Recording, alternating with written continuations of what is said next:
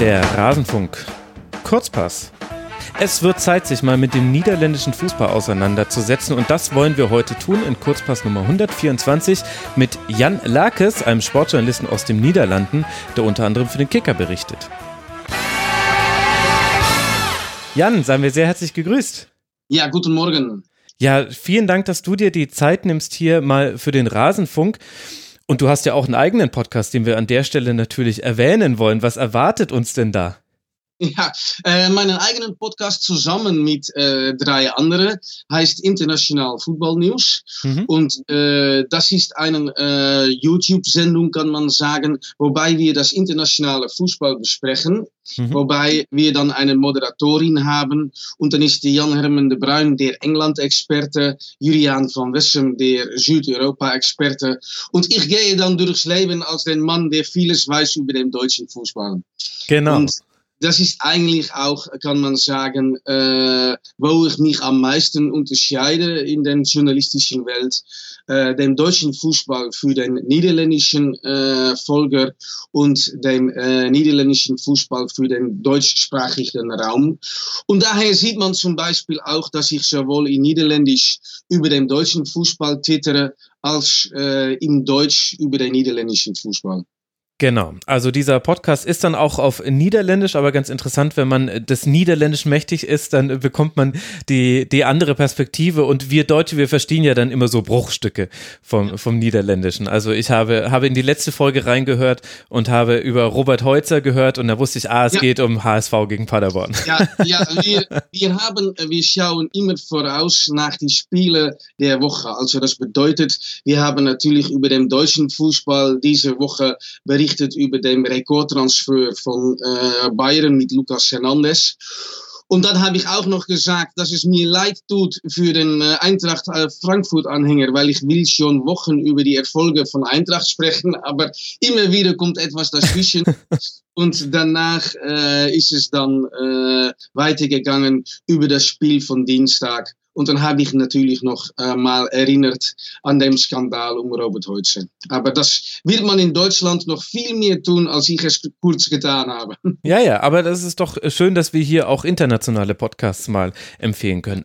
In eurem Podcast äh, blickt ihr voraus. Wir wollen jetzt noch mal kurz zurückblicken, denn es gab ja das Aufeinandertreffen zwischen Niederlande und Deutschland. Am Ende ein 3 zu 2 nach einem Tor in der 90. Minute von Nico Schulz. Wie bewerten denn die niederländischen Medien und auch du dieses Spiel? Äh, es war eine Enttäuschung. Äh, lass mhm. es mal klar sein, wenn man in der letzten Minute äh, ein Unentschieden verspielt äh, gegen Deutschen, das passiert natürlich jedem, der gegen Deutsche spielt, aber da, ähm, ja, aber äh, ja, es ist natürlich eine Enttäuschung. Aber äh, man hat auch gesehen, dass vor allem die zweite Halbzeit war wieder gut. Ja.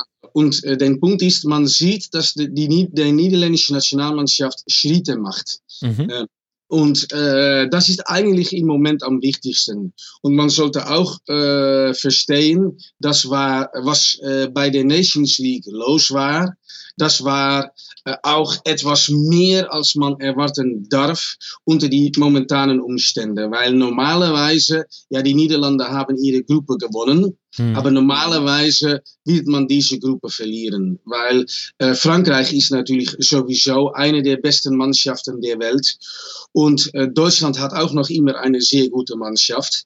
Und äh, man muss auch sagen, dass die Niederlande in diesem äh, Nations League Glück hatten. Äh, wir waren wirklich die bessere äh, im Heimspiel gegen Frankreich. Ja. In Rotterdam haben die Niederlande sehr gut gespielt und auch äh, Frankreich verdient geschlagen. Auswärts hat man verdient verloren.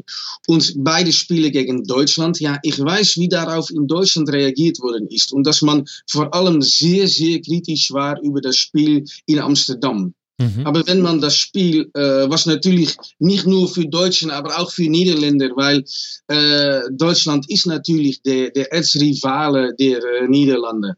Äh, wenn man das ohne Emotionen zurückschaut, dann äh, sieht man doch, dass Deutschland, lass mal sagen, 80 Minuten die bessere Mannschaft war. Und wenn man dann 3 zu 0 gewinnt, muss man sagen, okay, das ist super. Aber dann ist man klug genug, um zu verstehen, dass man Glück hatte. Ja. Und das hatte man natürlich auch in Gelsenkirchen. Also wir haben zweimal Glück gehabt und jetzt äh, war das Glück mal gegen uns. Ja, aber wie kannst du, wie ordnest du das ein, dass vor allem die Anfangsphase von den Niederlanden so unterlegen gegenüber der deutschen Mannschaft war? Ab dann wurde es ja besser. Schon in der ersten Halbzeit klare Chancen auf den Anschlusstreffer und den Ausgleich und dann in der zweiten Halbzeit mit einer einfachen Umstellung Joachim Löws Plan komplett ausgehebelt und dann ein Schussverhältnis zwischen der 46. und der 80. Minute von 8 zu 0. Also da war ja Niederlande drückend überlegen. Aber warum diese äh, Anfangsphase?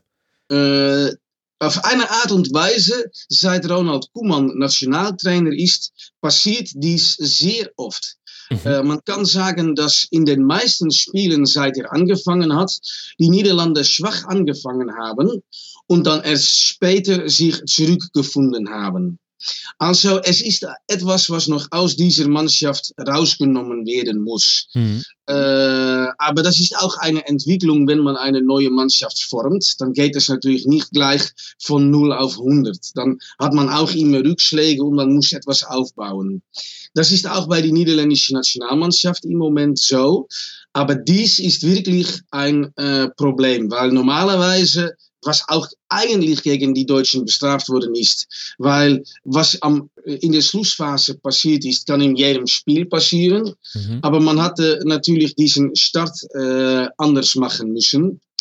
Und aber was man sehr kritisch betrachtet und was man auch kritisch betrachten soll, ist dem Fakt, dass die Niederlande eigentlich denselben Fehler gemacht haben äh, in dem Heimspiel als in dem letzten Auswärtsspiel in Gelsenkirchen, mhm. wo wir auch sehr lange äh, an die Wand gespielt wurden von den Deutschen.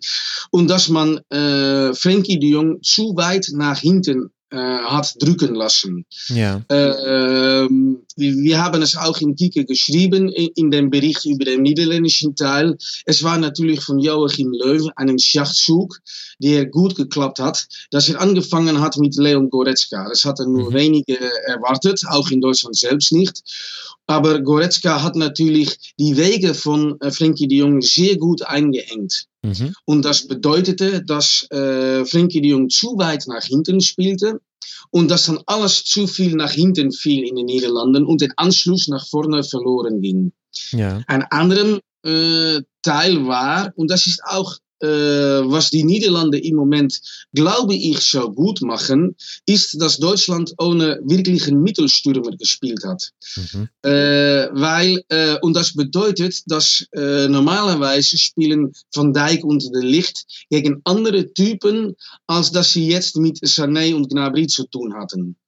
Und äh, damit hatte man Mühe, so wie zum Beispiel auch unsere Gegner Mühe haben mit dem Fakt, dass äh, Memphis Depay nicht an die Außenseite steht, aber zentral und von diesen zentralen Position eigentlich äh, auf dem Feld äh, wandert, mhm. auf dem Platz wandert. Also er geht, es ist seine Anfangsposition, aber er geht überall hin und dann kommt Babel in die Mitte und so weiter. Und da sah man zum Beispiel auch ja. in dem zweiten Teil der ersten Halbzeit, dass ausgerechnet die beiden Großchancen waren von Ryan Babel. Mhm. Genau. Und die, die Halbräume waren sowieso für beide Mannschaften total wichtig in ja. der Partie. Jetzt mal losgelöst von diesem Spiel, wenn ich mir die niederländische Mannschaft angucke, dann sieht man da unglaubliches Talent und auch richtig etablierte Spieler. Also über Van Dijk muss man nicht sprechen. Frankie de Jong zeigt auch, was er kann und wird es bei Barcelona sicherlich auch zeigen aber da, dann, dahinter fällt es dann schon ein bisschen ab. Und man hat ja auch diese Abhängigkeit im Spielaufbau von De Jong ja zum Beispiel auch ja. gemerkt. In dem Moment, wo er aus dem Spiel genommen war oder die Wege zu weit waren für ihn dann, da hatte Niederlande in diesen Phasen wenig zu bringen. Wo siehst du denn die Mannschaft als äh, Gesamtes? Ähm, das ist, glaube ich, wenn man den letzten Jahren betrachtet, sehr schwierig. Mhm. Weil der Punkt ist, äh, die Niederlande äh, sind äh, in 2014 Dritter der Welt geworden, aber wir waren nicht Dritter der Welt. Und äh, die beiden Turniere danach waren wir gar nicht beim, bei der Endrunde, aber wir waren auch nicht das Land Nummer 20 von Europa.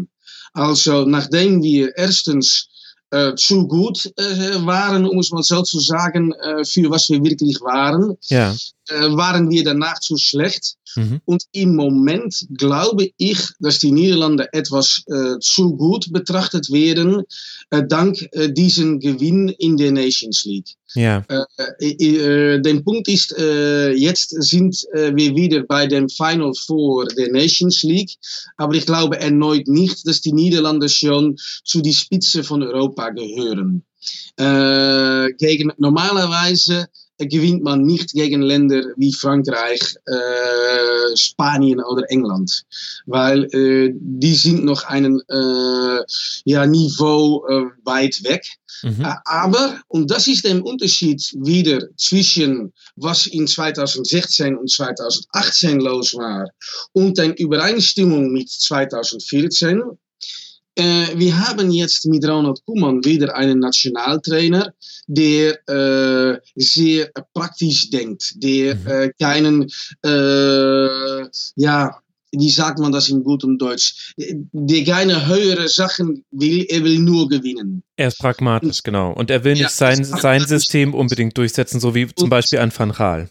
Ja, oder einen Peter Bosch zum Beispiel. Er ist, äh, er ist Typ. Äh, mhm. Peter Bosch ist ein äh, jemandem, der auch Ideale hat im Fußball und schönen Fußball spielen mhm. will. Aber das hat äh, Ronald Koeman nicht. Und obwohl Van Gaal das auch hat, hat Van Gaal in 2014 auch äh, pragmatischen Fußball gespielt mit einem 3-5-2. Mhm. Äh, was sehr gegen die niederländische Art von Fußballspielen ist. Und äh, das ist eigentlich, was Ronald Koeman jetzt tut, auch gegen unseren traditionellen Art von Ballbesitzspiel, von angriffslustigen Spiel über die Flügel. Äh, das können wir im Moment nicht, weil wir die Spiele nicht haben. Äh, aber äh, er macht in diesem äh, Pragmat äh, das Pragmatische an ihm ist, dass er dennoch eine Mannschaft geformt hat, die gegen jeden mithalten kann. Und das ist der große Unterschied, glaube ich. Wir sind, glaube ich, noch immer Landnummer, was soll es sein, 8, 9, 10 von mhm. Europa. Ja. Aber obwohl man 8, 9, 10 ist, und lass mal sagen, vor drei Jahren äh, 11, 12, 13, so weit ist der Unterschied nicht. Aber damals hatten wir, äh, wenn es nicht lief, lief es auch gar nicht und haben wir auch Punkte verspielt. Und jetzt, als es nicht läuft, dann hat man immer noch einen äh, Grundstück, worauf man zurückfallen kann und von da aus weiterbilden kann. Und mhm. dass man etwas äh, ges äh, geschlossener steht, etwas mehr in die, die, die, die Defensive gut betrachtet hat. Man muss übrigens auch sagen, zum Beispiel während die Qualifikation für die WM 2018 hatten die Niederlande auch äh, unglaublich viel Pech und Schweden unglaublich viel Glück. Mhm. Ich weiß nicht, ob Deutschen das erinnern können, aber bei dem Sieg der UEFA-Pokal 2002 von Feyenoord habe ich mal gesagt, als die Saison angefangen war, stand die Name Feyenoord schon auf dem Trophäe, weil äh, alles war mit der Verein. Alles war, ist glücklich gefallen. Und das war auch mit dem Schweden der Fall, weil zum Beispiel der Qualifikation hat angefangen und dann äh, haben die äh, in der letzten Minute einen ungerechten äh, Unentschieden erreicht, weil ein Tor von Bas Dost nicht äh, stattgegeben wurde. Mhm. Uh, und dann hat es auch diesen wahnsinnigen Fehler von Hugo Lloris gegeben beim Spiel Schweden-Frankreich. Ja. Wenn diesen beiden Spiele normalerweise geendet hätten, hätte es Niederlande-Italien gegeben in der Playoffs der WM 2018. Aber ja, das sind auch Sachen, die passieren. Weil zum Beispiel, äh, das ist auch äh, am letzten Montag, war es zwei Jahre her, dass Matthijs de Licht sein Debüt gegeben hat in die Nationalmannschaft im Spiel gegen Bulgarien. Das war auswärts und das war eigentlich der Tiefpunkt der Niederlande in die modernen Zeitalter, weil ähm, das Spiel endete 2 zu 0 und ich muss ganz ehrlich sagen, ich glaube, dass es Spasev heißt, diesen Bulgaren. Und er spielt in einem mittelklassigen äh, Verein in Polen. Aber er hat zweimal gegen die Niederlande getroffen und Bulgarien hat äh, verdient gewonnen äh, in Sofia. Ja. Äh, aber das war auch das Debüt von Matthijs de Licht. Und damals und, war er ja dann 17, also unglaublich ja. jung.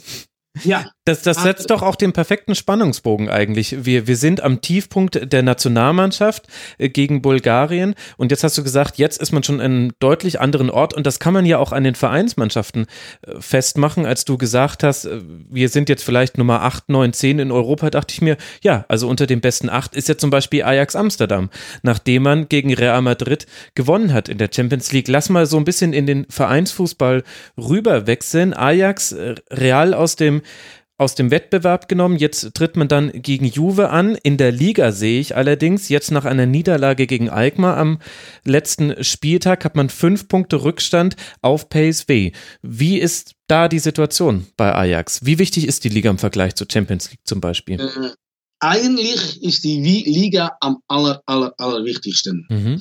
Ähm, weil äh, Ajax ist schon vier Jahre kein Meister mehr geworden. Und äh, wenn man Rekordmeister ist, der äh, größte Verein, der populärste Verein äh, in einem Land, dann ist vier Jahre ohne Meistertitel zu lange. Äh, also diesen Frust steckt im Moment tief. Also, das ist, äh, und daher sieht man auch, das ist auch der eigentliche Grund, kann man sagen, diesen vier Jahre ohne Titel, dass man im Sommer bei Ajax die Politik geändert hat und mit äh, vor allem Tadic und Blind auch erstmals wirklich äh, Topspieler für viel Geld eingekauft hat. Mhm. Ähm, es hat äh, am Anfang dieses Jahrzehnts eine Revolution gegeben, äh, unter Anführung von Johann Cruyff. Und diese äh, Revolution hat auch mit, mit sich gebracht, dass man wirklich wieder auf die Jugend gesetzt hatte. Und dass man wirklich gesagt hat, keine Großeinkäufe mehr. Äh, die Jugend soll es machen und alles dreht sich um die Jugend.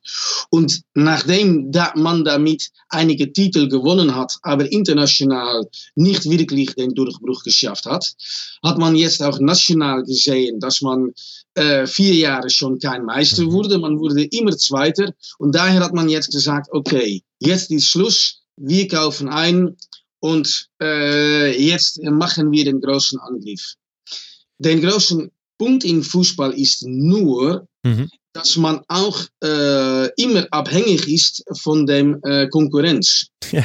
Wenn, wenn, du selbst Fehler machst, du machst Fehler auf Fehler, aber der direkte Konkurrenz macht noch mehr Fehler, dann äh, ist man doch der Größte und der Beste. Ja. Und äh, wenn du selbst alles gut machst, aber der Konkurrenz macht auch alles gut, ja, kann man doch als der Depp dastehen, obwohl man alles gut gemacht hat. Und ist Und das bei Ajax so? Weil sie haben ja auch schon viermal verloren in diesen ja. bisherigen 26 Spielen. Da hätte ich gesagt, klar, das kann reichen zur Tabellenführung. Ähm, aber jetzt vor allem jetzt diese Niederlage gegen Alkmaar und auch diese, diese Niederlagen dazwischendurch rund dann auch um das Hinspiel gegen Real Madrid, wo man gegen Feyenoord 6 zu 2 verloren hat und äh, dann gegen äh, Herakles auch noch äh, verloren hat. Das ist natürlich auch ein bisschen viel, wenn man Meister werden möchte. Äh, Glaube ich nicht, weil normalerweise, wenn man den Punktezahl hat von Ajax und PSV, ja. wird man in äh, 19 der 20 Jahren Meister. Okay. Weil, äh, es ist eine normale Punktezahl, weil äh, natürlich verliert der niederländische Meister weniger als der deutsche Meister, aber auch der niederländische Meister verliert Spielen.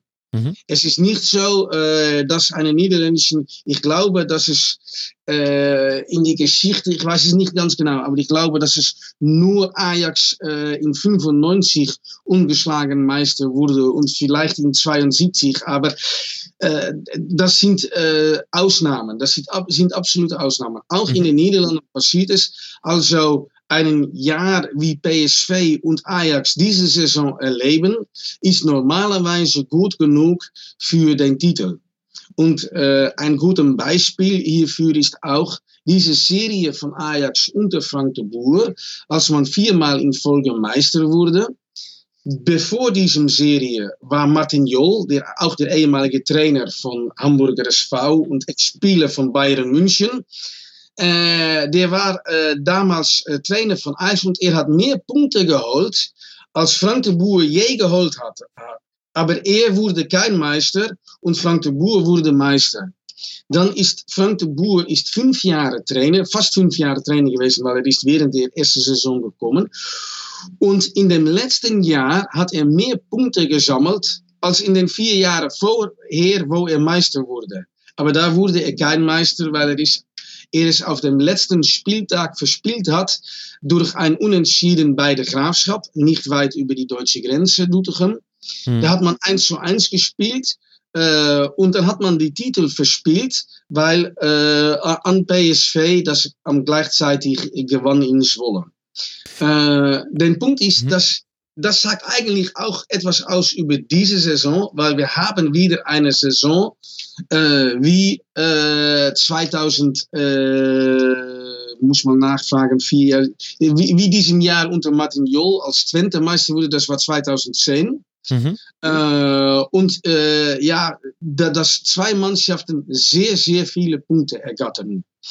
Und äh, da sieht man, dass in der Meisterschaft äh, gibt es zwei große Unterschiede zwischen PSV und Ajax. Äh, und das hat es in de, die Geschichte des Öfteren gegeben. PSV spielt unter Mark van Bommel, den man in Deutschland natürlich auch noch gut kennt. Ähm, sehr effektiven Fußball, also äh, auch äh, pragmatischem Fußball, wie auch Ronald Koeman das spielt. Und äh, das bedeutet, dass man auch schwächere Spiele einfach über die, äh, über die Runden bringt. Ja. Äh, und äh, PSV hat auch, und das muss man auch sagen, aber das braucht man, wenn man Meister werden will, auch sehr viel Glück. Äh, man hat in den, äh, diese Saison, man kann sagen, okay, äh, wenn man äh, schwach spielt und dann in der Schlussphase noch siegt, dann das ist auch äh, Kraft, weil man geht bis zum Schluss, man macht am Ende den Unterschied, weil man doch besser ist als der Gegner und so weiter. Und das sagt Van Bommel natürlich auch. Und das ist teilweise auch wirklich der Fall. Aber so oft, wie es jetzt äh, bei PSV passiert ist, und vor allem in dieser äh, Jahr 2019, der, der zweiten Hälfte der Saison, muss man auch sagen, dass es Glück ist. Ähm, der Punkt ist auch, und das sieht man auch bei PSV, das Aufmerksame ist, man hat versucht, diese Saison einen Schritt nach vorne zu machen. Etwas äh, angriffslustiger zu spielen. Und diesen Versuch ist eigentlich nach hinten losgegangen bei PSV. Okay. Also da hat man etwas schwächer gespielt, obwohl man schöneren Fußball spielen will, habe ich das Gefühl. Und daher bin ich davon überzeugt, dass man wieder äh, so Fußball spielen wird wie in der ersten Hälfte der Saison am Sonntag gegen Ajax. Genau, das ist das kommende Spitzenspiel jetzt eben. Ja, und mhm. der Punkt ist, bei Ajax sieht man, dass äh, Ajax äh, anfälliger ist als PSV. Mhm. Und äh, das haben wir vor allem gesehen im Spiel gegen Feyenoord, aber das war auch ein sehr schwaches Spiel. Mhm. Äh, also, äh, so etwas passiert auch in einer Saison, wird wahrscheinlich Erik Ten Hag sagen. Aber es darf nicht passieren, weil der Punkt ist, wenn man jetzt den Unterschied in Punkte sieht, sieht man eigentlich diesen äh, 3 zu 0 in äh, Eindhoven am Anfang der Saison, als Ajax verloren hat in Eindhoven. Und diese Niederlage gegen Feyenoord machen im Moment den Unterschied mit fünf Punkten. Mhm. Und man muss auch sagen, in diese Spiele hat Ajax beide Male sich selbst geschlagen. Okay. Ähm, Liegt das am Fußball von Erik Ten Haag? Unterscheidet der sich dann von dem etwas pragmatischeren Ansatz äh, von Marc van Bommel? Wie lässt äh, Ten Haag spielen? es gibt äh, viele äh, gleich, äh, ja, Sachen, die eigentlich gleich sind mhm. in Amsterdam und Eindhoven. Äh, weil es hat in die Geschichte nochmal gegeben die Besetzung auf dem Platz. Aber beide spielen 4-3-3 mit äh, zwei äh, Sechser im Mittelfeld und ein Zehner. Also ein defensiv ausgerichtetes Mittelfeld. Bei beide ist der Mann, der als Zehner spielt, mehr ein Mittelfeldspieler als einen Angreifer. Also solche Sachen äh, sind beide äh, gleich. Äh, man sieht ab und zu, und da sieht man auch den, äh, den Vereinskultur, zum Beispiel in, ähm, in Eindhoven hat Ten Hag gedacht, wir können unter den Druck von PSV fußballerisch rauskommen. Mhm. Und da hat er zum Beispiel Frenkie, die, weil er hat da nicht verfügen können über Matthijs de Licht. Und dann hat er Frenkie de Jong statt im Mittelfeld äh, im Herzen der Abwehr gesetzt, um von da aus den Aufbau mhm. äh, aufzubauen. Und äh, einen Art, wie man das früher gesehen hat mit zum Beispiel Franz Beckenbauer. Mhm. Und äh, ich will ihn nicht vergleichen mit Beckenbauer, aber dann versteht man die Gedanken hinter diesem äh, Fußball. Und das ist völlig äh, schief gelaufen. Äh, Luc de Jong hat in diesem Herzen der Abwehr von äh, PSV, of von Ajax fast freies Spiel gehabt. Und da sah man, okay, äh, das ist ein Einschätzungsfehler von Den Haag gewesen. Ja. Äh, und äh, man kann auch sagen, dass äh, in Rotterdam ist die Mannschaft völlig eingestürzt. Und das sollte eigentlich eine Mannschaft, die Meister werden will, auch nicht passieren. Genau, also Luke de Jong ist jetzt der Stürmer, nur für all diejenigen, die jetzt gerade verwirrt waren. Frankie de Jong ist äh, der, der dann in die Abwehr musste, der jetzt dann zum FC Barcelona wechseln wird. Luke de Jong ist der aktuell Führende in der Torschützenliste bei PSV. Vielleicht sollten wir an der Stelle dann auch mal ein bisschen über PSV noch länger reden, weil Ajax hat man ja durch die Champions League auch vielleicht noch ein bisschen mehr mitbekommen, auch hier von Deutschland aus. Was zeichnet denn ähm, PSV aus, jenseits jetzt von der Art, wie Marc van Bommel das Team spielen lässt? Wer sind denn da die entscheidenden Spieler? Äh, ich würde bei PSV ein Wort verwenden und das ist Stahlkraft. Äh, PSV ist wirklich eine ähm, Mannschaft und wirklich eine Einheit. Und äh, man sieht auch den Handschrift von den Fußballspieler Mark van Bommel zurück in die Mannschaft. Äh, es ist ein äh, Block, der äh, immer sehr gut steht und erst danach nachdenkt über weitere Sachen. Mhm. Aber da, das bedeutet, dass man eigentlich gar nicht gewinnen kann von PSV. Und das ist die große Kraft dieser Mannschaft, wodurch ja. auch immer wieder auch schwächere Spiele gewinnt. Äh, zweitens, und das ist auch eine äh, wichtige äh, Sache bei PSV, hat man großartigen Außenstürmer mit Hirving Lozano und mhm. Steven. Äh, ich glaube, dass ich über Lozano wenig zu sagen brauche nach die WM 2010. Mhm. dass alle Deutschen äh, wissen, wie gut er ist. Mhm. Äh, aber äh, Bergwein äh, ist der unbekannte, aber gleichzeitig auch ein sehr, sehr großes Talent. Mhm. Ähm, PSV hatte diese Saison den Pech, dass man in einer viel stärkeren Gruppe war in der Champions League als Ajax. mit Inter, mit Spurs und mit Barcelona. Mhm. Und äh, da ist man äh, normalerweise, so muss man das auch sagen, letzte der Gruppe geworden. Und dann ist es auch schwer, sich zu unterscheiden. Aber daher ist Bergwein weniger in Erscheinung getreten, aber er ist absolut ein Supertalent. Und man hat auch gesehen, dass äh, mit seiner Hereinnahme das Länderspiel sich auch gedreht hat äh, mhm. letzten Sonntag. Ja. Aber diese beiden sind schnell, technisch versiert. Äh, haben alles von einem modernen Angreifer und dann haben die auch dann noch in die Mitte einen wirklichen Zentralstürmer. Und äh, lass es mal so sagen, ich kann verstehen, dass man das in Deutschland äh, schwieriger findet, um zu verstehen, weil äh, Luc de Jong natürlich nicht den Durchbruch geschafft hat bei Borussia Mönchengladbach. Ja. Mhm. Aber ein Spieler kann sich auch weiterentwickeln. Und das hat Luc de Jong absolut getan. Und äh, um mal ein Beispiel dafür zu geben, äh, in unserer Nationalmannschaft hat man eine Position für den Joker. Und dafür kann man wählen zwischen Luc de Jong und Wout Weghorst. Mhm. Aber, äh, bekannt in Deutschland. Aber Ronald Koeman hat in die, die ganze Saison äh, den äh, Vorzug gegeben an Luc de Jong äh, im Gegensatz zu Wout Weghorst. Also kann man das vielleicht am besten erklären für Deutschen. Er ist der etwas bessere Wout Weghorst. ja, und äh, da kann man es auch jemandem, der nicht wochenlich der Eredivisie sieht, kann dann doch verstehen, dass er doch ein guter Mittelstürmer ist, der auf unserem Niveau in der Eredivisie absolut den äh, Unterschied äh, macht.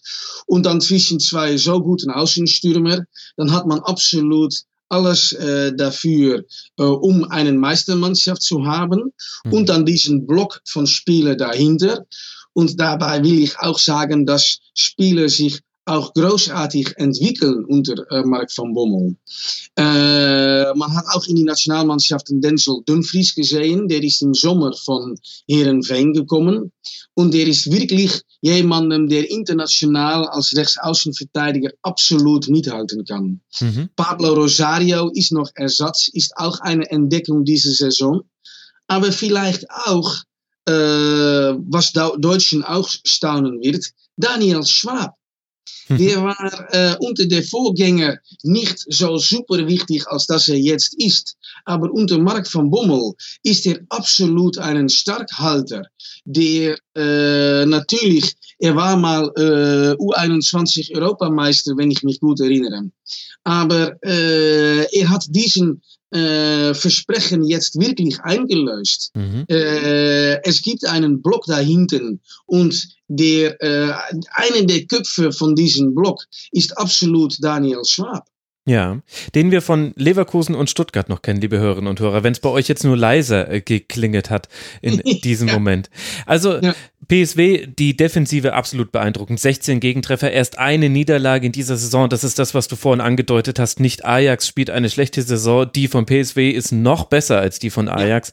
Und deswegen hat man jetzt eben diese fünf Punkte Vorsprung. Und am Sonntag treffen beide dann in Amsterdam aufeinander. Jetzt haben wir ja aber noch viele Mannschaften dahinter, nur ein begrenztes Zeitbudget allerdings. Wer sind denn so die Teams, wo du sagst, da wäre es jetzt noch sinnvoll, dass wir drüber sprechen? Wer spielt noch eine für dich bemerkenswerte Saison?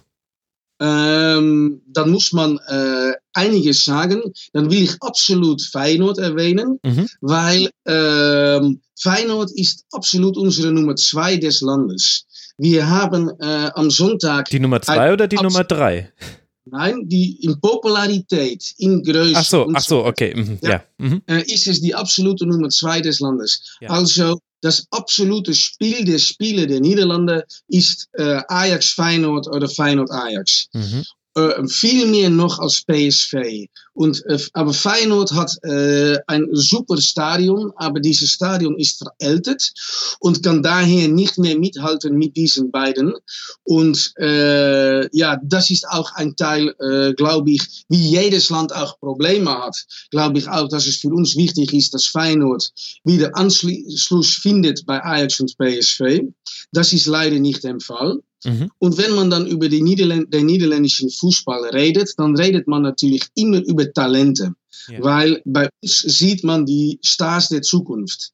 Äh, wenn man jetzt in die Eredivisie guckt, dann sieht man die Spieler, die in vier, fünf Jahren äh, in Europa führend sind. Und dann möchte ich doch noch einen unerwarteten Namen sagen, weil er war sehr groß, als er 16 war. Martin Oedegaard. Ah, ist geholt worden von Real Madrid. Mhm. Aber er hat natürlich den Durchbruch nicht geschafft, weil er hätte schon eigentlich am Anfang nach Ajax oder PSV gehen sollen.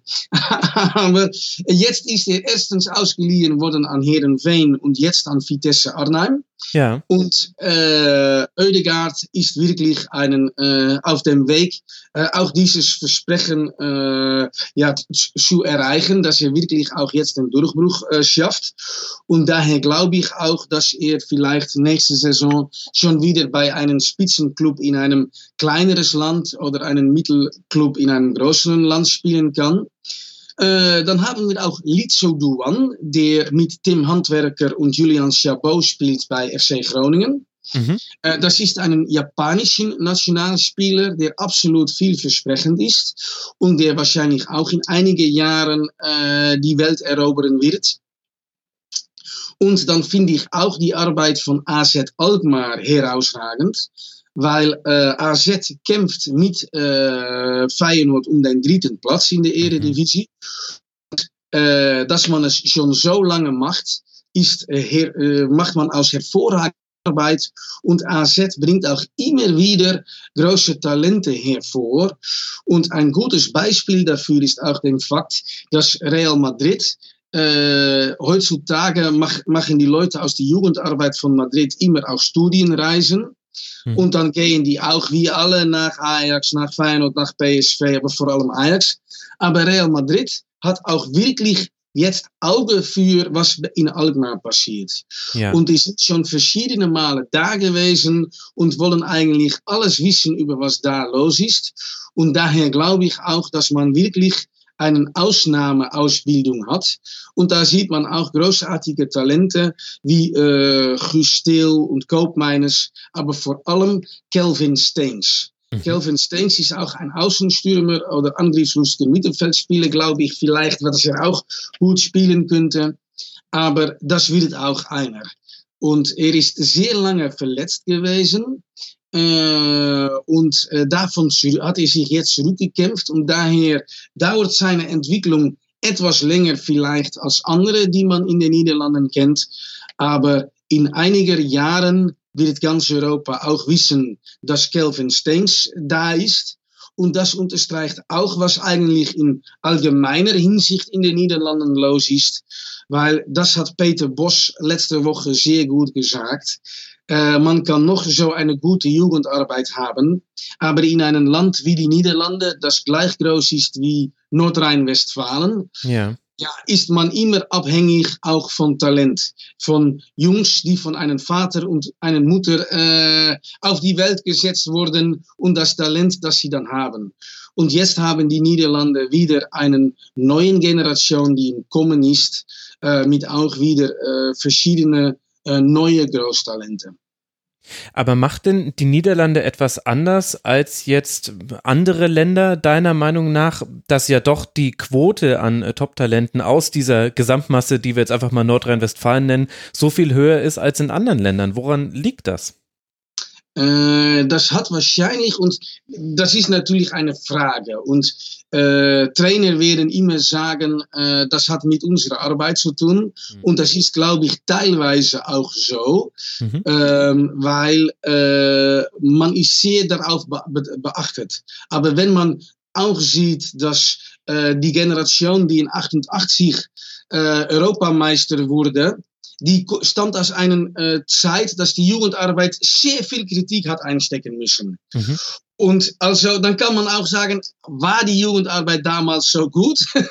und war, gab es diesen, oder gab es nur diesen Talente? Aber ja, oder glaube, war der Rest Europas einfach noch so schlecht? Also die Niederlande hatten ja schon immer oder sehr lange einen taktischen Vorteil. Also äh, weil die Art und Weise, den Fußball zu denken, viel mehr mit dem Raum zu tun hatte, viel mehr mit sauberer Passstruktur, mit Ballbesitzspiel und Positionsspiel, hatten die Niederlande einen Vorteil gegenüber ganz vielen anderen Nationen und dann auch Vereinsmannschaften. Und ja von außen betrachtet würde ich sagen, dieser taktische Vorteil hat sich nivelliert, weil inzwischen andere Vereine dazugelernt haben und jetzt kann man eben quasi nicht mehr über die Taktik den Gegner schlagen. Jetzt ist die Frage, welchen Vorteil kann sich, können sich niederländische Mannschaften jetzt noch herausarbeiten, außer dass sie immer mal wieder einen Frankie de Jong haben, den sie ja aber immer nur so lange begleiten dürfen, bis er eigentlich so anfängt zu glitzern und richtig strahlen wird er dann wahrscheinlich beim FC Barcelona. Ja, das stimmt. Aber äh, das ist der Unterschied mit den 70er Jahren, als Ajax noch die Welt beherrschen konnte. Und heutzutage, das wird einem niederländischen Verein nie mehr gelingen. Äh, aber äh, man kann auch sagen, dass die Niederlande, weil wir klein sind, äh, auch äh, kürzere Abstände haben, wodurch wir auch vielleicht weniger Talent durch die Lappen gehen. Ja. Äh, ich kann mich auch vorstellen, wenn äh, ich äh, in einem Dorf in Norddeutschland wohne, wie gut der deutschen Fußball auch ist, aber äh, es ist für all diesen Profivereine in Deutschland sehr schwer, all diesen Dörfer zu sehen und all diesen Talente zu betrachten. Mhm. Ähm, und, äh, und da sieht man auch einen großen Unterschied. Wir haben unglaublich viele aktive Fußballer. Äh, ich sag, habe mal gesagt, wenn man äh, das, die Fußballkultur eines Landes äh, kennenlernen will, muss man den Films anschauen, die über den Fußball gemacht wird. Und so hat äh, England Fever Pitch, wo es vor allem darüber geht, wie man äh, Anhänger eines Vereins ist. Ja. So hat Deutschland das Wunder von Bern, mhm. wobei man wieder die Stahlkraft der Deutschen sah von Zurückkämpfen unter alle Umstände, was Deutschen ausmacht, was wir auch letzten Sonntag wieder gesehen haben. Aber die Niederlande haben einen Film, das, der wird genannt All Stars. Und das geht über den Amateurfußball, Ach. über all diesen Mannschaften. Und davon haben wir, auf, äh, wir haben mehr als eine Million aktiven Fußballspieler. Mhm. Und daher sind die Niederlande so organisiert und gibt es jedes, das wird wahrscheinlich auch in anderen Ländern sein, aber weniger organisiert. Jedes Kind in den Niederlanden fängt an, wenn er vier oder fünf ist, mit Fußball spielen. Und das macht er auch gleich in einem Verein auf einem guten Fußballplatz. Diesen, äh, äh, jedes Kind spielt auf einem äh, äh, natürlichen Grasrasen oder einem künstlichen Rasen. Aber der Untergrund, worauf er spielt, ist für jedes Kind gut. Äh, man, äh, man hat, jeder Verein hat ein gutes Vereinsheim und so weiter. Und ich glaube, dass diese Struktur auch dafür sorgt, dass fast keinem Junge durch die, die Lappen geht. Mhm. Und in anderen Ländern, wo man weniger strukturiert arbeitet, äh, ja, glaube ich, dass Talente eher äh, durchsickern, nein, das ist ein falsches Wort, aber äh, nicht gesehen werden als bei uns. Ja, und vielleicht auch das ist sicherlich der eine Aspekt und wahrscheinlich kommt dann noch mit dazu, dass die Niederlande auch einfach aus ihrer Tradition heraus einen anderen Umgang mit Talent haben. Also ja. in Deutschland möchte man immer die Talente, aber Leroy Sané findet man eigentlich erst dann richtig gut, wenn er auch bei Manchester City spielt und da richtig gut ist. Aber das heißt, da ist es einen, auch einen Unterschied, weil für mich das absolut Schöne an Deutschland ist und daher äh, bin ich auch nicht für was jetzt passiert mit das Bayern die, die Liga so überherrscht. Mhm. Aber die äh, die Spannung macht die Bundesliga aus. Und die Spannung macht einen großen Unterschied. Aber das bedeutet auch, dass ich glaube, äh, in dies, nur in diesem Jahrhundert schon acht oder neun Teilnehmer am europäischen Fußball abgestiegen sind aus die Bundesliga. Mhm. Und äh, das bedeutet, dass wenn man Trainer ist in der Bundesliga, hat man auch keine Zeit, um Talente einzusetzen.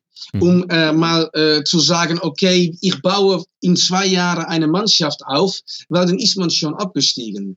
In den Niederlanden hat man auch die Räume, um Talente einzusetzen, weil vor allem die Großclubs steigen sowieso nicht ab, mhm. aber auch die Mittelvereine äh, sind nicht so abstiegsgefährdet, wie man das in Deutschland ist. Äh, dass äh, eine Mannschaft, die äh, der, das eine Jahr sechs, Sechster wird und das Jahr danach äh, Siebzehnte. Und äh, daher hat man auch Zeit, um Talente gewöhnen zu lassen, um, um Spiele zu geben. Und was zum Beispiel, ein gutes Beispiel, was Deutsche vielleicht kennen, ist Michael Rensing. Mhm. Wurde immer von äh, Uli Hoeneß gesagt, das ist der neue äh, Nationaltorhüter, weil wir haben das größte Talent. Aber er hat nie gespielt. Und als er dann endlich nach all diesen Jahren gespielt hat, wurde er gleich wieder nach drei schwächere Spielen abgeschossen. Hm. Ein niederländischen Verein hat die Zeit, um so einem Spieler auch einzusetzen, Spielpraxis zu geben und sich auch zu entwickeln. Und wenn er das nicht bei Ajax, Feyenoord oder PSV kann, dann kann er das jedenfalls bei Vitesse oder AZ oder äh, Groningen. Ja. Und das ist, glaube ich, das Allerwichtigste, dass unsere Talente auch ab ihrem 17., 18. auf dem äh, höchsten Niveau in den Niederlanden Spielpraxis bekommen und auch sich entwickeln können, weil sie sehr viel spielen, auch gegen Erwachsene. Okay, ja, das ist ein interessanter Punkt. Das bringt mich auch nochmal ein letztes Mal zurück zur Liga, bevor dann äh, wir leider schon Schluss machen müssen. Wenn ich mir eben angucke, wir haben das Spitzenspiel, also den Kampf um die Meisterschaft haben wir angesprochen. Wir haben auch schon angesprochen, dass Feyenoord und Alkmaar gerade punktgleich liegen. Da geht es dann um die Frage der Champions League Qualifikation. Dahinter Vitesse. Um, äh, um den äh, direkten Qualifikation der Europa League, weil äh, wir ja, haben nur zwei äh, genau. Äh, die Champions League. Ja, genau, völlig richtig. Genau. Und dahinter dann Vitesse, Utrecht und Herakles die bilden so eine Dreierreihe, die dann schon ein bisschen Abstand hat. Allerdings, wenn ich mir den Abstiegskampf angucke, dann finde ich, ist der in dieser Saison, zumindest jetzt Stand 26. Spieltag, doch noch äh, einigermaßen spannend, denn wir haben Absolut. vom vorletzten bis zum Platz 12 haben wir nur vier Punkte und da hängen ganz viele Mannschaften mit dabei, die mir nicht so viel sagen. Äh, Zwolle, Sittard, dann Den Haag, Excelsior, De Graafschap ja. und Emmen. Wie gestaltet sich gerade der Abstiegskampf? Wer ist da überraschend mit hinten drin? Uh, überraschend mit, drin, mit uh, hinten drin ist absolut Zwolle, der uh, während der Saison Jaap Stam auch als Trainer angestellt hat. Also Jaap Stam ist da Trainer während der, kommen während der Saison. Mhm. das ist eine absolute Überraschung. auch dass NAC Breda so weit abgeschlagen ist, Stimmt. ist eine mhm. Überraschung. Mhm. Äh, und dass der Grafschap Emmen und Sittard da drin stecken, ist äh, war zu erwarten. Äh, und das bedeutet, dass eigentlich, und ich fürchte auch, dass aus diesen drei äh, zwei auch in den Aufabstieg müssen. Ich glaube, dass die anderen sich doch noch äh, retten werden, weil die etwas mehr Talent haben. Vielleicht das Excelsior äh, noch äh, reinfällt, weil die haben auch einen schwierigen Stand diese Saison. Mhm. Aber äh, das sind wirklich doch die äh, Vereine, um dem es geht in den Abstieg. Und man sieht zum Beispiel auch, Groningen war lange drin und hat dann eine Serie gemacht und ist dann auch wieder rausgegangen. Mhm. Und das ist der Unterschied, dass es eigentlich äh, keine, nur wenige Mannschaften da gibt, die man da nicht erwartet hatte. Und das bedeutet, dass wenn man, äh, dass man viele Vereine hat, wo man auch Jugend einsetzen kann, mhm. ohne diese Angst haben zu müssen. Und man sieht zum Beispiel auch, wenn man dann doch über die niederländische Liga äh, reden, dass zum Beispiel auch äh, verschiedene englische Vereine zusammenarbeiten mit niederländischen Vereinen, um dann auch äh, Spieler in den Niederlanden Spielpraxis zu geben.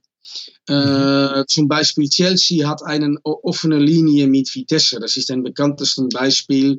Und Manchester City hat auch viele Jugendspieler in den Niederlanden, äh, die dann hier Spielpraxis sammeln sollen.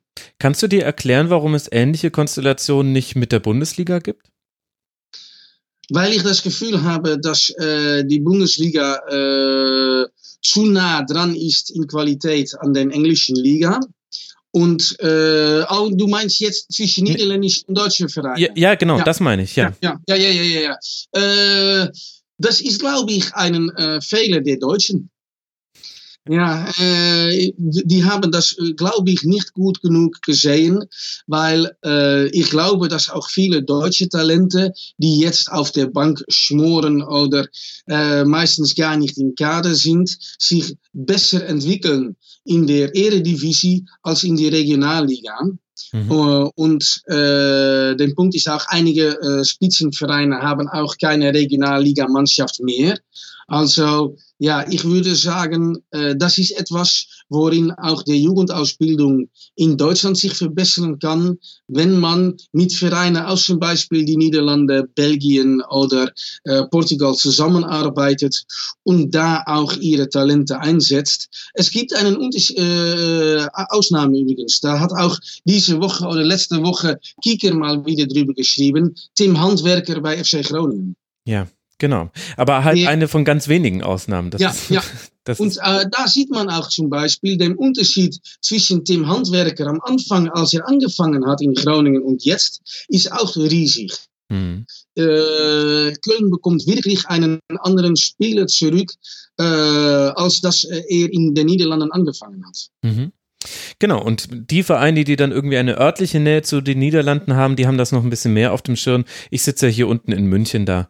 Braucht man die Leute nicht über die Eredivisie befragen, aber dann wundern sich immer alle, warum äh, da so viele Talente herkommen und in Deutschland sich so viel verändert. Ach Jan, ich könnte ewig mit dir weiterreden. Wir müssen das vielleicht einfach nochmal äh, zu einem anderen Zeitpunkt machen. Ich danke dir sehr, dass du dir die Zeit genommen hast für den Rasenfunk. Man kann dir folgen auf Twitter als Jan Lerkes. Danke dir, dass du mit dabei warst. Ja, ja gern geschehen.